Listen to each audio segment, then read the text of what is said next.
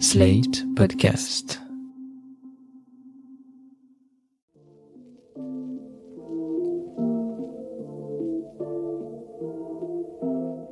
Salut et bienvenue dans New Deal, le podcast IFRI Slate TTSO qui décortique chaque semaine l'actualité américaine en compagnie de Laurence Nardon, responsable du programme USA à l'IFRI. Bonjour Laurence. Bonjour Romain. Alors Laurence, le croirez-vous, c'est la troisième saison que nous passons ensemble et je m'en réjouis. C'est la troisième saison de ce podcast sous ses diverses incarnations, Trump 2020 d'abord, puis New Deal.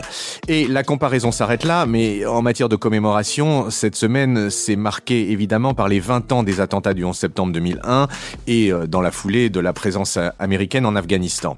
Alors, des foules d'analyses et de documentaires sortent sur ce sujet ou sont déjà sortis sur ce sujet, mais l'actualité leur a fait de l'ombre puisque on a passé le mois d'août à commenter le départ chaotique euh, des troupes américaines et la reprise en main fulgurante du pays par euh, les talibans. On a donc beaucoup parlé de la chape de plomb qui s'abat sur le pays, des répercussions régionales et pour nous en Europe du possible afflux de réfugiés et du risque de nouvelles frappes terroristes. Mais avec vous, Laurence, je voudrais qu'on se penche sur l'expérience proprement américaine. D'une part, celle du 11 septembre lui-même, la réaction de l'administration Bush à l'époque, puis aujourd'hui les conséquences de ce retrait d'Afghanistan sur la politique étrangère de l'administration Biden. Oui, Romain, je ne vais pas me muer en spécialiste de l'Afghanistan ou des questions de sécurité dans le Grand Moyen-Orient, mais plutôt, en effet, revenir avec vous sur ce qu'ont été ces événements aux États-Unis même et jusqu'à aujourd'hui. Commençons par le 11 septembre. Je sais que vous étiez à Washington à l'époque. Comment s'est passée cette journée? Écoutez, c'était une matinée vraiment extrêmement ensoleillée. Tout le monde était déjà au bureau parce que les gens arrivent très tôt euh, aux États-Unis. Et à 8h46, on, on connaît bien les horaires, la tour nord du World Trade Center a été percutée. Ensuite, 9h03, c'est la tour sud. Et puis, c'est celle-ci qui va s'effondrer en premier, juste avant 10h. La tour nord, elle, s'effondrera à 10h28. Et c'est pendant cette première heure que, absolument médusé, on voyait en temps réel les images des gens qui se jetaient des tours en feu, des images vraiment affreuses qui ont été euh, retirées par les chaînes de télé d'ailleurs assez rapidement. Et puis, comme je le disais, avec l'effondrement des tours, on a eu d'autres images absolument spectaculaires et atroces. Et il faut vraiment revenir sur le fait que ces attentats ont été vus à la télé quasiment en temps réel, avec une charge émotionnelle extrêmement forte pour toute la population américaine et puis dans le reste du monde, bien entendu. Je précise que à l'époque, en tout cas là où j'étais, c'est-à-dire au CSIS, qui était un centre de recherche, un think tank de Washington, les gens avaient tous des télévisions dans leur bureau. Donc vraiment, tout le monde a vu ces images. Oui, qu'on ait une télévision dans son bureau ou pas, tout le monde peut témoigner que en direct, tout le monde voyait ces images. Alors on était plongé dans la stupéfaction et, l'horreur, mais aussi dans le stress, parce que dans ce début de matinée, on pensait qu'il y avait d'autres avions détournés en l'air. Et en effet, à 9h37, c'est le Pentagone qui a été frappé à son tour. Et dans l'immeuble où je me trouvais, euh, dans le quartier des affaires, dans le centre-ville de Washington, sur Kay Street à l'époque, on a vu peu après une, une fumée opaque euh, remonter dans les immeubles. C'est parce qu'en réalité, il y avait des gaines électriques qui passent sous le Potomac depuis la Virginie pour alimenter euh, la ville de Washington. Et donc la fumée du Pentagone en feu passait sous le fleuve pour arriver dans les immeubles de Washington. Oui, et puis il y avait ce quatrième avion au destin tragique. Oui, destin tragique et héroïque parce que c'est le vol United Airlines 93 qui était en route pour le Capitole, ce qu'on pense aujourd'hui probablement, mais qui s'est écrasé dans la campagne parce que les passagers euh, se sont révoltés à l'intérieur et ont provoqué la chute de l'avion avant qu'il n'atteigne sa cible. Ce qui est certain 20 ans après, c'est que le pays a été plongé dans une sorte de sidération pendant plusieurs jours. Je me souviens du titre du Washington Post euh, le 13 septembre, Nation reels as tall mounts. La nation vacille, la nation titube, tandis que le bilan s'alourdit. La nation, à l'époque, euh, c'était l'administration Bush et elle a réagi assez rapidement. Oui, alors l'objectif immédiat, ça a été la vengeance contre les bases d'Al-Qaïda, donc le groupe terroriste sunnite responsable de ces attentats, ces bases qui étaient déployées en Afghanistan. Les troupes américaines y sont arrivées dès octobre 2001, c'est-à-dire un mois après. C'était l'opération Enduring Freedom. Et puis, plus largement, l'administration Bush a mis en place une war on terror, une, une guerre contre le terrorisme, une guerre qui s'est voulue immédiatement mondiale, implacable et ça a été tout l'unilatéralisme de l'administration Bush dans les années qui ont suivi. Vous parlez d'un objectif de vengeance, mais on va au-delà de ça. Oui, parce que avec la chute très rapide du régime des talibans en Afghanistan, les États-Unis sont passés graduellement à un objectif très différent, un objectif de changement de régime en Afghanistan. L'idée, c'était d'installer une démocratie euh, à l'occidental dans ce pays. Oui, mais quand je vous disais qu'on n'en est pas resté là, je pensais plus précisément à la guerre en Irak. Oui, vous avez raison, parce que les États-Unis ne sont pas restés seulement en Afghanistan sur cet objectif de lutte contre le terrorisme et de changement de régime, ils ont aussi, et de manière incompréhensible déjà à l'époque, voulu envahir l'Irak pour se venger de Saddam Hussein, qui était accusé par l'administration Bush de développer des armes de destruction massive, pour tenter là aussi d'installer une démocratie à l'occidental. On se doutait alors, et on sait aujourd'hui de manière indiscutable, que l'Irak de Saddam Hussein, dans ces années-là, n'avait plus de programme de développement d'armes de destruction massive. Mais bon, l'invasion US a vraiment eu lieu à partir de 2003. En résumé, dans ces années-là, en 2002-2003, toute la politique étrangère américaine était dictée par le traumatisme du 11 septembre. Alors, au début, il y avait un consensus international et même une union sacrée euh, au niveau national pour aller en Afghanistan. En revanche, sur l'Irak, c'était beaucoup plus controversé, mais aux États-Unis, il était absolument impossible de tenir un discours différent sous peine d'être considéré comme un traître à la patrie. Et vous qui habitiez les États-Unis à l'époque, vous savez qu'il était même difficile d'être français aux États-Unis à cette époque-là. Oui, en effet, euh, tous les Français qui habitaient aux États-Unis à l'époque ont connu le French bashing, des attaques euh, contre euh, la position critique de la France vis-à-vis de l'administration Bush sur ce projet d'invasion de l'Irak. Bon, et justement, à propos de ce projet d'invasion de l'Irak, les responsables de ça, sont ce qu'on a appelé les néoconservateurs? Oui et non. Alors les, néoconservateurs, ce sont des idéalistes qui voulaient réaliser la mission de l'Amérique dans le monde, c'est-à-dire y apporter la démocratie libérale et l'économie de marché. Ce projet était porté entre autres par Richard Pearl, qui était un des grands conseillers de l'administration Bush. Mais, comme on l'a vu par la suite, que ce soit le regime change ou le nation building, tout ceci a lamentablement échoué, que ce soit en Irak ou en Afghanistan. Mais les néoconservateurs considèrent qu'ils ne sont pas les seuls responsables. Leur explication par la suite, ça a été de dire qu'ils avaient été dépassés par les nationalistes au sein de l'administration Bush, qui, lorsque les talibans sont tombés en Afghanistan ou que Saddam Hussein est tombé en Irak, ont refusé de financer la reconstruction du pays. Et que c'est donc à cause de ça que le changement de régime n'a pas fonctionné. Ces nationalistes, dans l'administration Bush, c'était notamment le vice-président Dick Cheney, son directeur de cabinet Scooter Libby, ou encore le secrétaire à la défense Donald Rumsfeld. Puisque vous parlez de Cheney et Rumsfeld, il faut dire aussi que c'était des figures controversées, d'au moins la petite opposition américaine à la guerre en Irak. Et de manière générale, quelle a été l'attitude de l'opinion publique américaine face à ces guerres? Eh bien, ce soutien, il a évolué dans le temps. En ce qui concerne l'Afghanistan, en 2002, juste après les attentats, le soutien à la riposte militaire en Afghanistan était de 93% de la population américaine, donc quasi euh, total. Mais il s'est érodé, 69% de soutien en 2006, et ce soutien passe en dessous de la barre des 50% en 2014. Quant au soutien à la guerre en Irak, il n'a jamais été aussi fort, il a toujours été très polarisé entre démocrates et républicains, et il est devenu négatif, c'est-à-dire moins de 50%, dès 2007. Et que reprochait l'opinion publique à cette guerre contre le terrorisme? Alors, si on ne parle que de l'intérêt propre des États-Unis, on ne parle pas de la politique internationale, de l'intérêt des populations sur place, les Américains reprochent le coût financier, humain et moral de ces opérations. Ce qu'on voit beaucoup dans la presse concernant l'Afghanistan ces jours-ci, c'est un coût de 2000 milliards de dollars. Alors pour en savoir plus, je suis allé voir le site Cost of War qui est développé par l'université de Brown et qui annonce des coûts de manière beaucoup plus précise.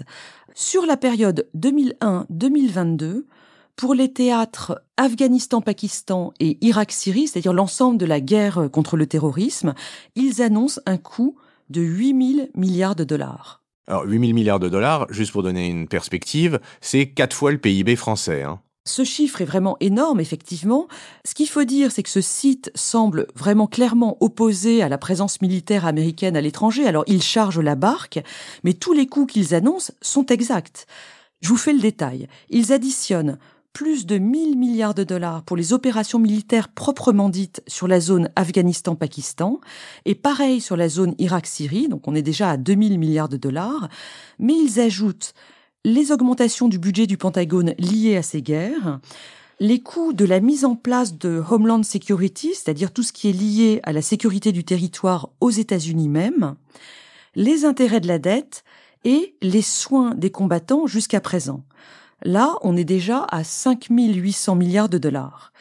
Mais surtout, ce site ajoute les 2200 milliards de dollars qui sont à prévoir, selon eux, pour la retraite et les soins des anciens combattants, des invalides de guerre, etc., des soins qui vont courir jusqu'en 2050. Et voilà comment on arrive, selon eux, à 8000 milliards de dollars. En dehors des chiffres, vous disiez que l'opposition à cette guerre se faisait aussi sur des critères humains. Et quel est le coût humain pour les États-Unis? Le premier coût humain, rappelons-le, c'est celui des attentats du 11 septembre, un petit peu moins de 3000 victimes. Mais le coût de la guerre contre le terrorisme est beaucoup plus élevé. 2300 soldats américains tués en Afghanistan et 4500 en Irak.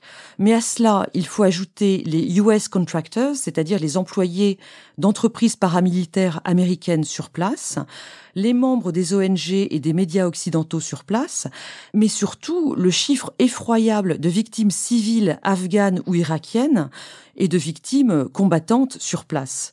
Il y a eu, rappelez-vous, une guerre civile en Irak vraiment atroce dans les années 2000 à la suite de l'invasion américaine. Le site Cost of War, toujours le même, présente un décompte des victimes et aboutit au chiffre de 700 000 personnes tuées, là encore, sur le théâtre Afghanistan-Pakistan et Irak-Syrie. 700 000 victimes, évidemment, ça pèse sur la conscience américaine, non? Oui, bien sûr, c'est un coup moral extrêmement lourd pour l'Amérique, mais ça va au-delà. Il faut d'abord parler de l'échec de ces tentatives de démocratisation un peu naïves, et puis aussi des abus qui ont été commis par les Américains. Les tortures à Abu Ghraib en Irak ont été dénoncées dès 2004. Elles ont été commises par l'armée américaine et on pense que ce sont peut-être des bavures. Mais la CIA, elle, de son côté, a utilisé la torture de manière systématique et totalement validée par la hiérarchie. Il faut aussi parler de Guantanamo, la prison américaine qui est encore en opération aujourd'hui. Pour Amnesty International et d'autres, il faut parler clairement de crimes de guerre. Et ces abus et ces crimes dont vous parlez, Laurence, sont d'autant plus choquants que ces guerres ont duré très longtemps. Et oui, et on se demande pourquoi les Américains n'ont pas pu se dégager plus tôt de ces ornières. Ce qui est vrai, c'est que depuis le second mandat de Bush, il a été réélu en 2004, les Américains ont essayé de partir d'Irak et d'Afghanistan. Mais ça a été très difficile. Il y a eu d'ailleurs diverses phases très complexes de renforcement militaire, ce qu'on a appelé le surge, en Irak en 2007, en Afghanistan en 2009 c'était des tentatives de contre-insurrection de la part de l'armée américaine pour stabiliser la situation afin de pouvoir partir en position de force. Alors on a vu que ça n'a pas été vraiment le cas euh, en Afghanistan. Je voudrais signaler au passage quelque chose de très intéressant que m'a signalé mon collègue Elie Tenenbaum à l'IFRI, qui est d'ailleurs euh, le co-auteur avec Marc Ecker d'un très grand ouvrage qui vient de sortir sur les 20 ans de guerre contre le terrorisme euh, aux États-Unis. Il m'a raconté que les Américains se sont beaucoup interrogés sur la manière dont les militaires français avaient géré la guerre d'Algérie pour essayer de ne pas faire pareil, que ce soit en termes de contre-insurrection ou de torture. En août 2003, le CENTCOM du Pentagone avait organisé une projection du film La bataille d'Alger, ce film de Pontecorvo sorti en 1966, pour essayer justement de tirer les leçons de l'expérience française. Mais au final, on peut dire qu'ils sont tombés euh, peu ou prou dans les mêmes erreurs. Le seul moment de succès indéniable de l'armée américaine, c'est lorsque les forces spéciales ont réussi à abattre Oussama Ben Laden dans sa retraite au Pakistan, c'était en mai 2011. Oui, c'était surtout sous Obama. Et quel est le bilan de Trump sur cette affaire? Trump a été totalement décisif dans le départ euh, américain d'Afghanistan, parce qu'il avait fait campagne là-dessus, vous savez, sur cette euh, notion de nationalisme de repli. Et c'est lui qui a négocié directement avec les talibans, sans la présence du gouvernement gouvernement afghan d'ailleurs. Les accords de Doha, préparant le départ américain, ils ont été signés en février 2020. Et puis, pendant la campagne présidentielle de 2020, on a vu se confirmer la position là aussi non interventionniste de la gauche du Parti démocrate. Rappelez-vous, les partisans de Bernie Sanders voulaient eux aussi le départ d'Afghanistan. Euh, le sénateur démocrate du Connecticut, Scott Murphy, le dit encore aujourd'hui dans les journaux. Une fois élu, Joe Biden a donc confirmé ce retrait, c'était le 14 avril, et ce retrait a été achevé au 31 août, vous l'avez vu comme moi. Dans des conditions chaotiques. Mais comme disent les Américains, Biden avait un peu de skin in the game, avait un peu de chair dans cette affaire, puisque son fils Beau est un vétéran d'Irak, et ça, ça a forcément joué dans sa prise de décision. Ceci étant dit, est-ce que ce départ raté ne pouvait pas être évité par les Américains? Avant de répondre à cette question, je voudrais dire qu'il y a deux sujets quand même bien différents, parce qu'il y a d'une part la question du bien fondé de la présence américaine en Afghanistan. Est-ce que finalement il pouvait rester indéfiniment dans ce pays en assumant d'avoir une vingtaine de soldats tués chaque année? Ce serait devenu un petit peu comme le tribut d'Athènes au Minotaure euh, dans la mythologie. Et tout ça pour tenir à bout de bras un gouvernement corrompu et garantir une stabilité relative dans la région. Franchement, je crois que l'opinion américaine, que ce soit les Trumpistes ou la gauche des démocrates, en avait assez. Et d'autre part, la question que vous me posiez, c'est-à-dire celle de ce départ très mal organisé, en effet. À mon avis, il y, a, deux choses à dire. D'une part, les Américains auraient pu mieux organiser dans le temps leur départ, c'est-à-dire s'y prendre plus tôt. Mais là, certains experts vous disent que s'ils étaient partis plus tôt, les talibans auraient pris le contrôle du pays plus tôt, ça n'aurait pas vraiment changé grand-chose. Mais ce qu'il faut surtout incriminer, c'est l'échec du renseignement américain qui n'a pas vu à l'avance la faiblesse incroyable de l'armée afghane.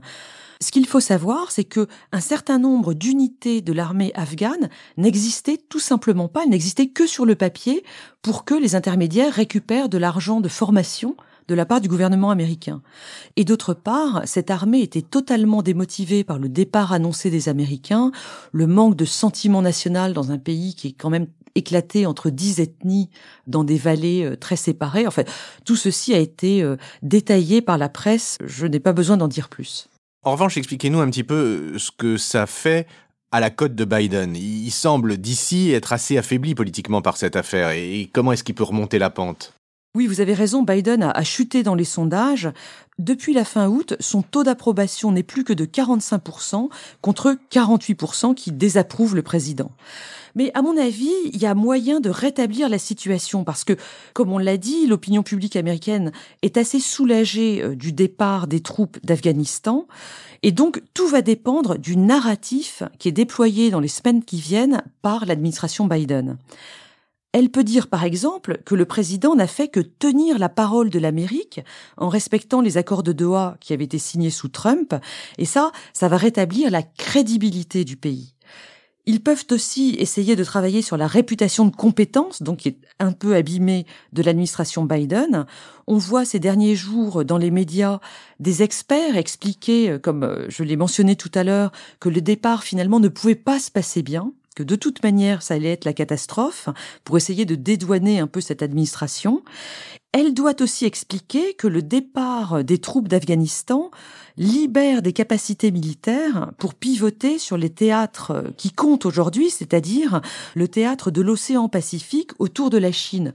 En d'autres termes, il faut expliquer que puisque les Américains ne sont plus en Afghanistan, ils vont pouvoir être disponibles pour s'occuper de Taïwan si jamais le besoin s'en fait sentir. Et puis enfin, il serait peut-être judicieux de faire intervenir d'autres officiels que Biden, qui semblent quand même très fatigués ces dernières semaines. Vous êtes relativement optimiste pour l'administration Biden, Laurence j'ai lu la presse américaine ces derniers jours et j'ai vu qu'il commençait déjà à titrer sur d'autres choses, comme par exemple la suite de la pandémie, l'ouragan Ida en Louisiane, et puis le sujet qui monte, qui est le passage de la loi sur les infrastructures que promet l'administration Biden. Et donc, je pense, en tout cas pour ce qui concerne les États-Unis, je ne parle pas du tout du reste du monde, je pense qu'ils vont passer à autre chose. Pour ma part, j'en resterai sur votre prédiction que les ressources de l'armée américaine vont passer d'une guerre en Afghanistan à une guerre contre la Chine. Je ne suis pas sûr que je sois immensément rassuré par ce passage de votre podcast, Laurence. Je vous en remercie néanmoins et je me réjouis de vous retrouver la semaine prochaine. Merci Romain, à la semaine prochaine. New Deal chaque semaine sur Slate, TTSO, Lifree et sur vos plateformes de podcast préférées.